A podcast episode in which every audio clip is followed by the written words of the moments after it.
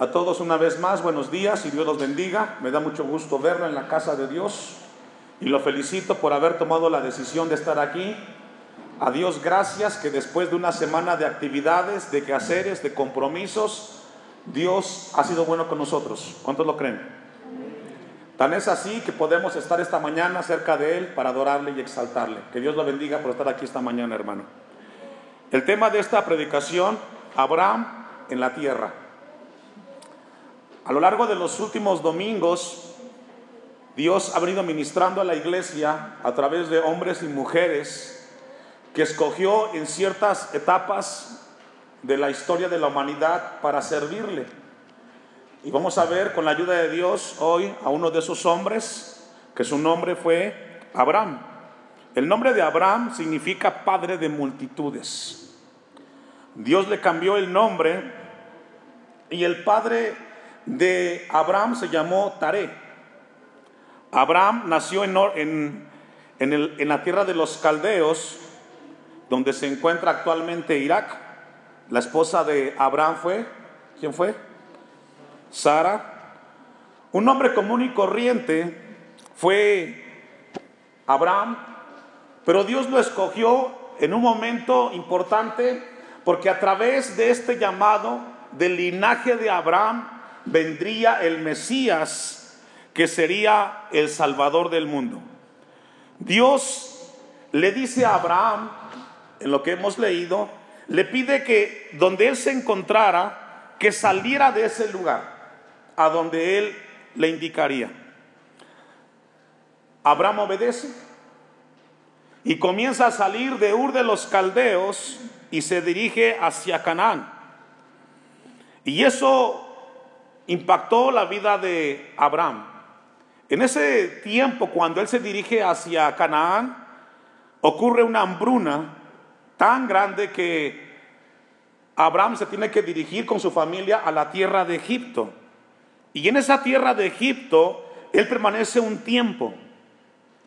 En ese tiempo que él permanece en Egipto, Dios lo prospera económicamente y materialmente de una manera muy importante.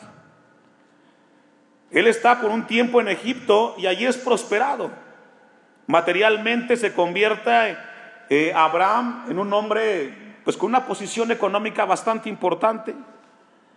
Pero Dios comienza a hablarle a Abraham de algo muy importante. Porque Dios está más interesado en la bendición espiritual que en la prosperidad material del hombre. Y como Dios conoce a su pueblo, siempre Dios va a obrar en esa línea.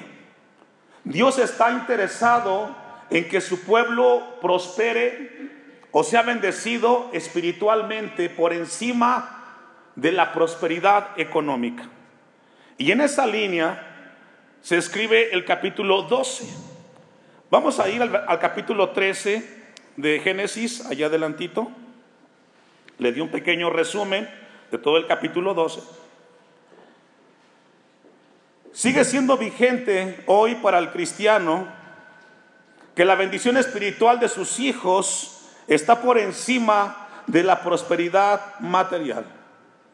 Dios está interesado en que desarrollemos una vida espiritual de calidad y no tanto en la parte material, aunque Dios no está en contra en que haya bendición o prosperidad material para su pueblo. Versículo 1 de Génesis 13. Subió pues Abraham de Egipto hacia el Negev, él y su mujer con todo lo que tenía, y con quién más hermanos? Lot. Ya hemos visto con anterioridad que Lot era sobrino de Abraham. Muere su padre de Lot, queda huérfano y decide Lot adoptarlo. Abraham era una persona muy rica económicamente y dice que en ese momento lo acompaña su sobrino Lot. Pero sucede algo en el capítulo 13 que revela el corazón de Abraham y el corazón de Lot. Las circunstancias que vivimos en esta tierra, las pruebas que enfrentamos, siempre tienen como propósito revelar qué hay en nuestro corazón problemas económicos, problemas familiares, problemas de salud. Todo ese tipo de situaciones, cuando nos toca vivir a nosotros, revelan qué hay en nuestro corazón. Y encontramos en el versículo 5 que hay una situación con su sobrino Lot. A pesar de que Abraham era un hombre muy rico, también tenía un corazón generoso. Versículo 5. También Lot, que andaba con Abraham, tenía ovejas, vacas y tiendas. Y la tierra no era suficiente para que habitasen juntos, pues sus posesiones eran muchas y no podían morar en un mismo lugar. Y encontramos aquí un conflicto entre el sobrino y el tío. Fíjese lo que le digo. El sobrino y el tío, no el tío con el sobrino. En la vida siempre cuando nos toca convivir como personas, siempre las fricciones estarán al orden del día. Pero estarán para que se resuelvan de acuerdo a la voluntad de Dios y no de acuerdo a mis intereses. Amén. Encontramos a un Abraham que tiene una situación con su sobrino Lot. Obviamente Abraham era más rico que Lot económicamente. Y dice el versículo 6, y la tierra no era suficiente para que habitasen juntos, pues sus posesiones eran muchas y no podían morar en un mismo lugar. Y hubo contienda entre los pastores del ganado de Abraham y los pastores del ganado de Lot. Estos versículos encontramos que Abraham y Lot no podían seguir viviendo juntos porque los pastores de uno con el otro comenzaron a tener conflictos. Y el texto termina, y el cananeo y el fereceo habitaban entonces en la tierra. Imagínese esta escena entonces, hay una situación entre el sobrino y el tío. Abraham era un hombre de fe y un hombre que obedeció siempre a Dios. Y encontramos un principio que debe de desarrollar todo cristiano. Versículo 8. Entonces Abraham dijo a Lot, ¿quién tomó la iniciativa, hermanos? Abraham. No haya ahora altercado entre nosotros dos, entre mis pastores y los tuyos, porque somos qué? Encontramos en este versículo que el corazón de Abraham era generoso, el de Lot no era tanto, porque a Abraham le interesaba la armonía de la familia. ¿Qué le importaba a Abraham, hermanos? Una persona que desarrolla una vida espiritual le interesa más que la familia esté unida por encima de las posesiones materiales. Y todo cristiano, si usted es cristiano, usted debe de procurar que en la familia haya qué. Y no permitir que las cosas materiales terrenales sea un obstáculo para que la familia se fracture. Porque cuando en la familia hay situaciones, porque las hay, y seguramente en la de usted hay situaciones, el deber del el hombre y la mujer espiritualmente como Abraham debe de procurar la vida espiritual por encima de las posesiones materiales. No hay altercado. Abraham se preocupó de que la familia no se fracturara por cuestiones materiales. Abraham hizo lo imposible para que el lazo familiar entre su sobrino y él no se fracturara. Al final del texto 8 dice, porque somos qué? Hermanos. Desafortunadamente, y es lamentable y triste, que muchas familias están fracturadas, distanciadas. Y no hay nadie en que piense espiritualmente.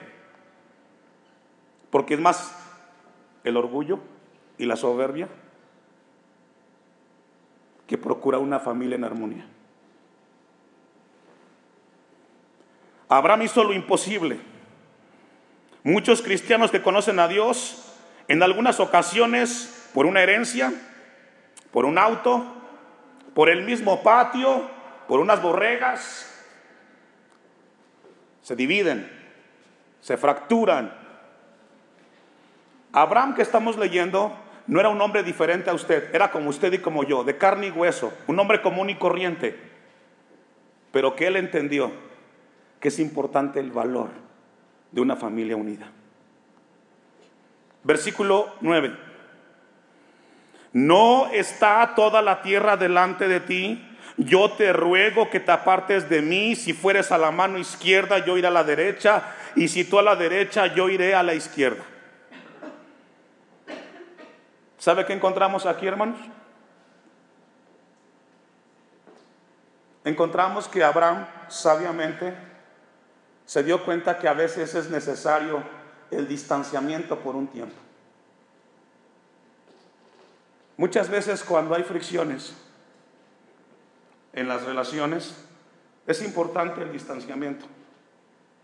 Porque cuando estamos un poco alejados el uno del otro, en ese distanciamiento aprendemos a valorar lo importante que es la familia. ¿Cuántos dicen amén? Desafortunadamente a veces en la familia siempre hay personas que son cuchillitos de palo. Ahí están. Por una u otra cosa, siempre criticando, viendo. Y a veces el distanciamiento es bueno. ¿Qué es lo que hace aquí Abraham con su sobrino? Vamos a poner tierra de por medio. Si tú te vas para allá, fíjese, le dio la iniciativa al sobrino. Si tú tomas ese lado, yo me hago para esto. Si tú te vas para acá, yo me hago para acá. Y eso, hermanos, somos llamados los cristianos a imitar ese principio. Encontramos a un Abraham que procura guardar la calma y la prudencia. A veces es necesario guardar la calma y la prudencia, porque es mejor la paz y el bienestar familiar. Una relación sana como la que Abraham quería tener con Lot, lo demuestra en la circunstancia que estaban viviendo en ese momento. Lo importante que podemos encontrar en este versículo, hermanos, es que Dios quiere que entendamos el valor de las cosas espirituales. Y una de las bendiciones que tenemos en la tierra es la familia. Procuremos la armonía. Versículo 10. Y alzó Lot sus ojos y vio toda la llanura del Jordán que toda ella era de riego como el, como el huerto de Jehová, como la tierra de Egipto en la dirección de Soar antes que destruyese Jehová Sodoma y Gomorra. Y encontramos aquí el corazón de Lot. ¿Qué revela ese corazón, hermanos? Ambición, avaricia. A él no le importaba la familia, ¿Qué me importa a mí mi tío? Yo quiero las cosas materiales.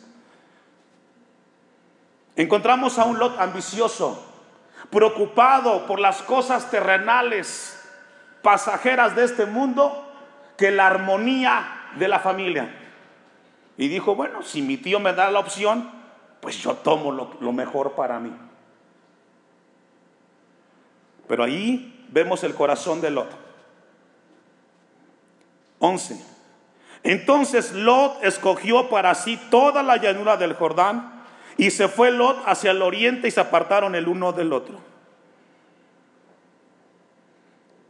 ¿Sabe que encontramos aquí de que a Lot le faltó un equilibrio? Porque si el tío le dio el beneficio de escoger, ¿qué era lo correcto, hermano? Piense. O decirle al tío, pues usted decida tío, o no.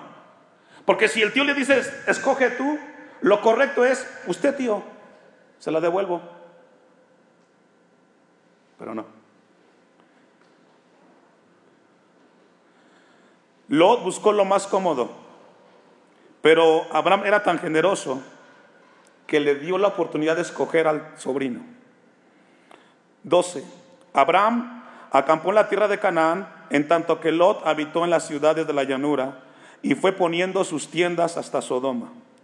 Sodoma se caracteriza porque sus gentes eran hombres y mujeres perversos, inmorales, y cuando vamos tomando decisiones, los cristianos, basadas en avaricia e impulsos, no tenemos cuidado y eso nos va acercando a gente malvada. Escuche esto y ponga atención. Cuando usted toma decisiones basadas en impulsos y emociones, usted se va a acercar a gente que no tiene temor de Dios. Con gente inmoral, que lo que va a procurar es hacerle daño a usted. Y Lot comenzó a acercarse hacia Sodoma y Gomorra. Estas dos ciudades se caracterizaban por ser conflictivas. Y en esa decisión que tomó Lot, surgió una guerra. La encontramos en el capítulo 14. Los reyes de aquel entonces, queriendo conquistar, van contra Sodoma y Gomorra y los conquistan. Y dentro de ese motín iba prisionero Lot. Se entera Abraham, el tío, alguien va y le da aviso. ¿Y qué cree que hizo el tío, hermano? Se lo merece para que se le quite lo ambicioso. ¿Sabe que así dicen muchos cristianos? Me la hizo. Ese es su problema para que se le quite. Pero encontramos a un Abraham, ¿sabe qué? Sin resentimientos, sin rencores con su sobrino. ¿Sabe por qué? ¿Por qué cree? Porque a Abraham le interesaba más la familia Dios nos pregunta, ¿a usted cuánto le importa la familia? ¿Sí le interesa la familia a usted? ¿Sí le preocupa a usted la familia? ¿Le preocupa la armonía por la familia? ¿Le preocupa que los hermanos estén conviviendo como hermanos? ¿Sí? Así debe de ser. ¿Cuántos dicen amén? Ningún padre, ninguna madre, ningún hermano debe de procurar por fracturar la familia. Porque está violentando el cuerpo y la, y la palabra de Dios. Dios nos llama a que seamos uno en el Señor. Y cuando usted comienza a dividir, a fracturar la familia, usted está violentando la palabra de Dios. Es diferente a ti tu hermano, claro. No es igual que tú, pero es tu hermano.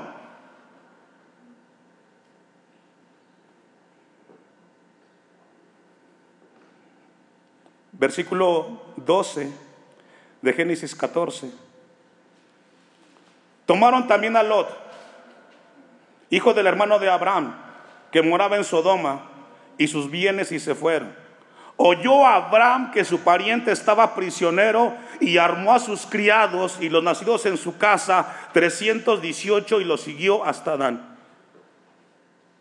¿Qué mensaje tan profundo esto, hermano? Es un mensaje profundo de la palabra de Dios. Un tío sin rencores. Un tío con un corazón limpio. Sí, quizás mi sobrino se portó mal, pero cuando hubo el conflicto, ¿sabe qué? Aquí estoy, hijo. No solamente fue él, juntó su gente y fue a rescatarlo.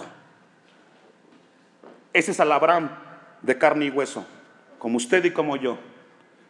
Y lo que Dios espera de usted como iglesia es que tenga ese corazón generoso y que procure siempre, siempre la armonía en la familia. 15. Y cayó sobre ellos de noche, él y sus siervos, y los atacó y les fue siguiendo hasta Oba, al norte de Damasco. ¿Y qué pasó? Y también a Lot, su pariente, y sus bienes a las mujeres y demás gente. ¿Qué cree que pensaría Lot en ese momento? Porque él sabía lo que le hizo al tío.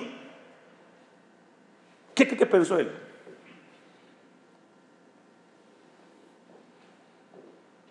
Es una buena pregunta. ¿Sabe qué, hermano? Le enseñó a Lot una lección. Una lección de vida porque siempre serán mejores las cosas espirituales que las terrenales. Llévese eso en su corazón esta mañana. Es más importante las cosas espirituales que las terrenales, porque las espirituales trascienden por la eternidad y las terrenales se quedan aquí. Yo le hago una pregunta a usted. ¿Tiene casa? Sí. Los zapatos que usted tiene puestos ahorita, la ropa, la camisa, todo lo que trae puesto usted. Le hago una pregunta, ¿es de usted?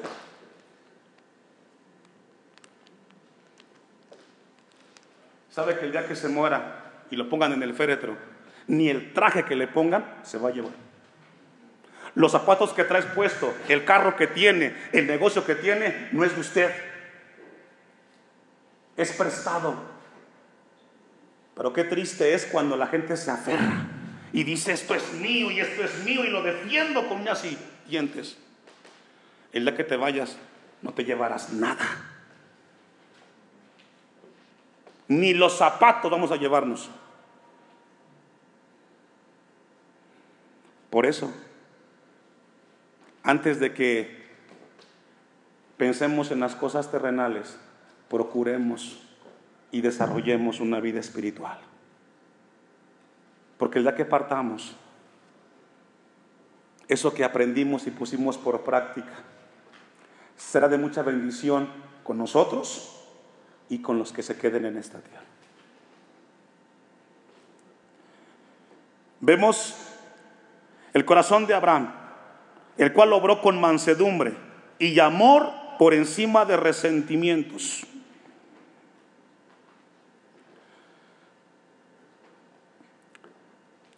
Después de ese momento de la vida de Abraham, él lleva un botín.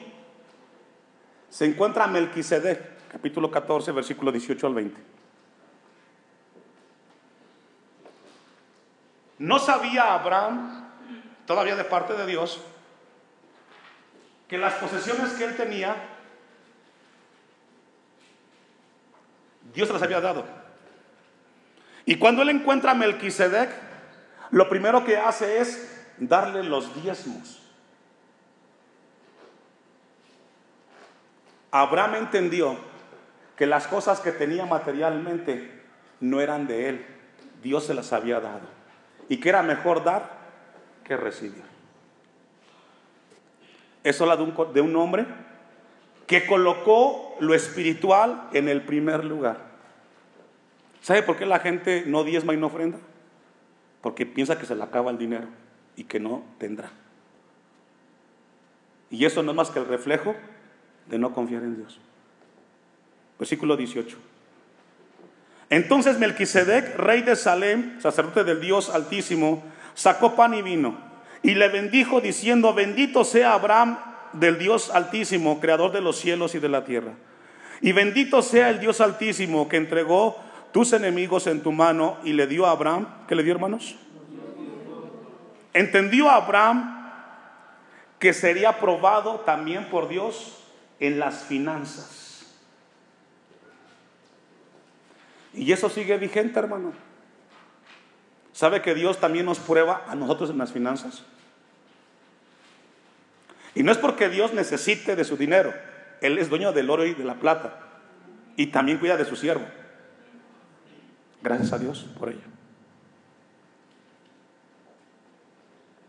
Él entendió que debería de ser alguien administrador y que lo que podía darle a Dios nunca sería de igual manera con lo que Dios le daba a él.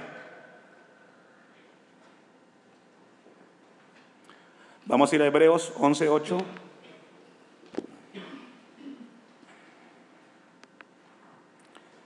Encontramos en Hebreos, en el Nuevo Testamento, un poco más acerca de la vida de Abraham. Y Dios quiere que aprendamos esta mañana, ya vimos algunos principios de la vida de Abraham, pero Dios quiere que aprendamos, ponga atención, qué tan importante es la obediencia en la vida del creyente. Hebreos 11:8. Por la fe Abraham, siendo llamado ¿Qué pasó? Obedeció para salir al lugar que había de recibir como herencia y salió sin saber a dónde iba. Lo que el texto nos está diciendo es que si tú tienes fe, ¿cuántos tienen fe? Si usted tiene confianza en las promesas de Dios, usted debe de obedecer la palabra de Dios. Si usted tiene fe, si usted dice que es un hombre y una mujer de fe, si usted dice que es cristiano, por lo tanto usted tiene que obedecer la palabra de Dios por encima de su punto de vista. En este caso, Abraham obedeció para salir y tomar una tierra por posesión que Dios le heredaría. Dice el texto que salió sin saber a dónde iría.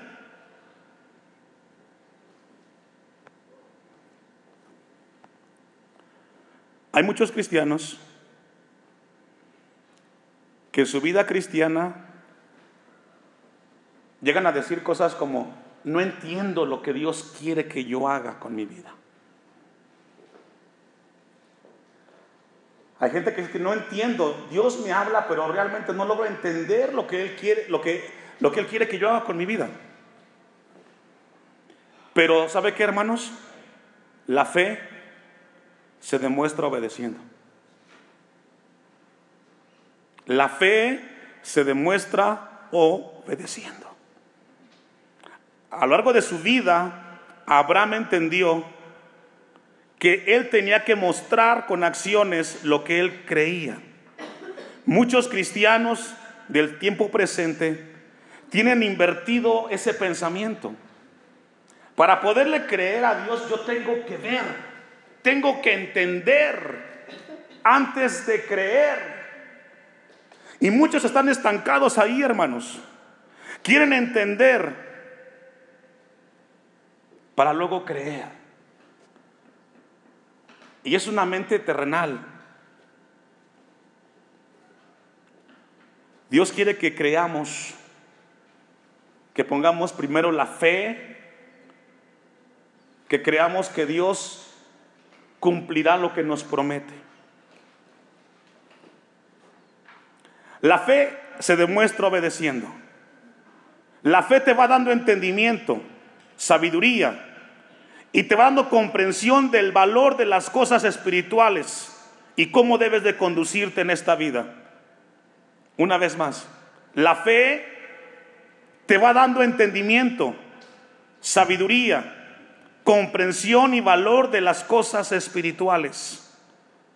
La fe demostrada te abre el entendimiento y te ayuda a ser ubicado en esta tierra. Versículo 9 de Hebreos 11. Porque Abraham lo entendió perfectamente, hermanos. Abraham entendió que lo espiritual es más importante que lo terrenal. Por la fe, Abraham, por la fe, Abraham habitó como extranjero en la tierra prometida, como en tierra ajena, morando en tiendas con Isaac y Jacob, coherederos de la misma promesa. Ahora yo le hago una pregunta, ya hemos leído un poco de Abraham. Abraham era, rico, ¿cierto o no? Tenía mucho dinero. Mucho dinero. Pregunta, ¿por qué no se hizo un castillo? Él tenía el dinero para hacerse un castillo ostentoso y disfrutar de la vida. ¿Por qué no lo hizo? ¿Sabe por qué? Porque obedeció. Usted, muchos de ustedes han viajado a una ciudad distinta de aquí de Timilpa. Cuando se va, ¿qué se lleva? El refri, la sala, el closet, ¿qué se lleva? Una maleta, una maleta. ¿Por qué? Porque ese lugar donde usted va no es su casa. Y en el momento que usted considere, se regresa rápido. Así era Abraham.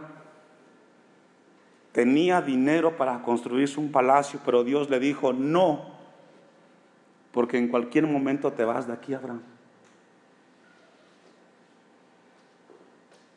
¿Qué pasaría si los sueños que tú tienes hoy, para 10, 15, 20 años, no llegas ahí? Porque nadie tiene la vida comprada. Todos tenemos proyectos, desde los jóvenes estudiantes hasta los adultos. Pero ¿sabe qué, hermano? Somos peregrinos y extranjeros. Y debemos de vivir en esta tierra preparados para partir en cualquier momento con nuestro Señor. ¿Qué pasaría si sales tú de esta puerta y es tu tiempo? ¿Estás listo? Porque así es la vida, hermanos. Nadie la tiene comprada. Puedes estar esforzándote en lo que estás haciendo, pero tú no sabes si llegarás hasta el final. Por eso, mientras vivió Abraham, ¿sabe qué? Vivió siempre esperando el encuentro con su Dios. Las cosas terrenales ahí se quedan. ¿Sabe por qué hay tantos conflictos en los cristianos? porque están pensando en el aquí en el ahora, en el que tengo y en el que quiero, no te vas a llevar nada. Mejor procura estar en paz con tu hermano y con tu creador.